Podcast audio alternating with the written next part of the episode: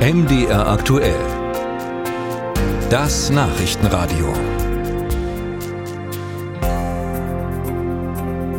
Ein LKW beginnt im Rennsteigtunnel, der ist ja immerhin fast acht Kilometer lang und damit der längste Autobahntunnel Deutschlands, zu brennen. Es entsteht also eine Situation, die mindestens mal extrem gefährlich werden könnte.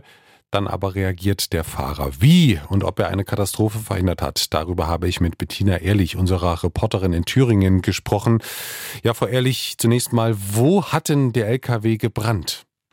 Ja, also tatsächlich am Anfang dieses äh, Rennsteigtunnels, der fast acht Kilometer lang ist. Und zwar hat der Fahrer am Anfang des Tunnels bemerkt, dass es irgendwie hinten an der Hinterachse brennt. Und da ist er dann auf die Parkbucht gefahren, relativ am Anfang, und hat gemerkt, dass er da nicht löschen kann. Dann hat er wie reagiert? Also er ist ausgestiegen, hat gesehen, ich kann das nicht löschen und dann? Dann ist er wieder eingestiegen und ist so schnell es irgendwie ging durch diese ewig lange Röhre durchgefahren. Und währenddessen hat es dann wirklich angefangen zu brennen und dieser LKW hatte mehrere Autos geladen und da sind die Reifen sogar in Brand geraten und die Reifenteile flogen dann immer so runter, als der da durch diese Röhre durch ist.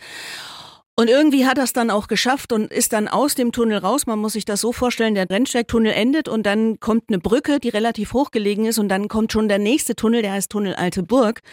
Da blieb der dann stehen auf dem Standstreifen und dann stand dieser LKW tatsächlich in Vollbrand. Jetzt sieht man also wirklich das Bild vor sich, wie dieser ja. LKW mit diesem brennenden Hänger da durch diesen Tunnel fährt. Kann man sagen, dass dadurch eine Katastrophe, also durch dieses Handeln eine Katastrophe verhindert wurde? Auf jeden Fall. Das habe ich am Morgen gemerkt. Wir in den Studios machen ja immer so einen Rundruf bei den Polizisten, auch bei der Autobahnpolizei. Und der hat dann auch gesagt, also das war so ein Glück, dass dieser Mann so geistesgegenwärtig reagiert hat und aus diesem Tunnel raus ist. Also nicht auszudenken, was hätte passieren können. Natürlich gibt es dort auch Rettungswege, wie man dann aus diesem Tunnel rauskommt. Das sieht man ja, wenn man da durchfährt. Aber nichtsdestotrotz, es hätte auch ein unfassbarer Schaden passieren können. Und das Tolle ist, diesem Lkw-Fahrer selbst ist auch nichts passiert. Die Feuerwehr hat einen ganz schönen schweren Anritt zu dieser brennenden Stelle, weil die mussten tatsächlich Slalom um diese brennenden Reifenteile fahren. Also das war alles nicht ganz ohne.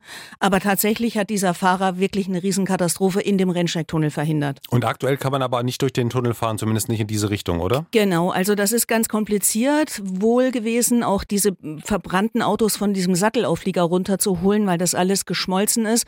Und jetzt geht's noch darum, diesen Sattelauflieger selbst da wegzuziehen. Also wie gesagt, das ist eine hohe Brücke, da muss dann nochmal durch die andere Röhre durch, durch den Tunnel Alte Burg. Ist alles ein bisschen aufwendig, aber ich denke, jetzt am Vormittag wird die Autobahn dann auch Richtung Erfurt wieder freigegeben werden können.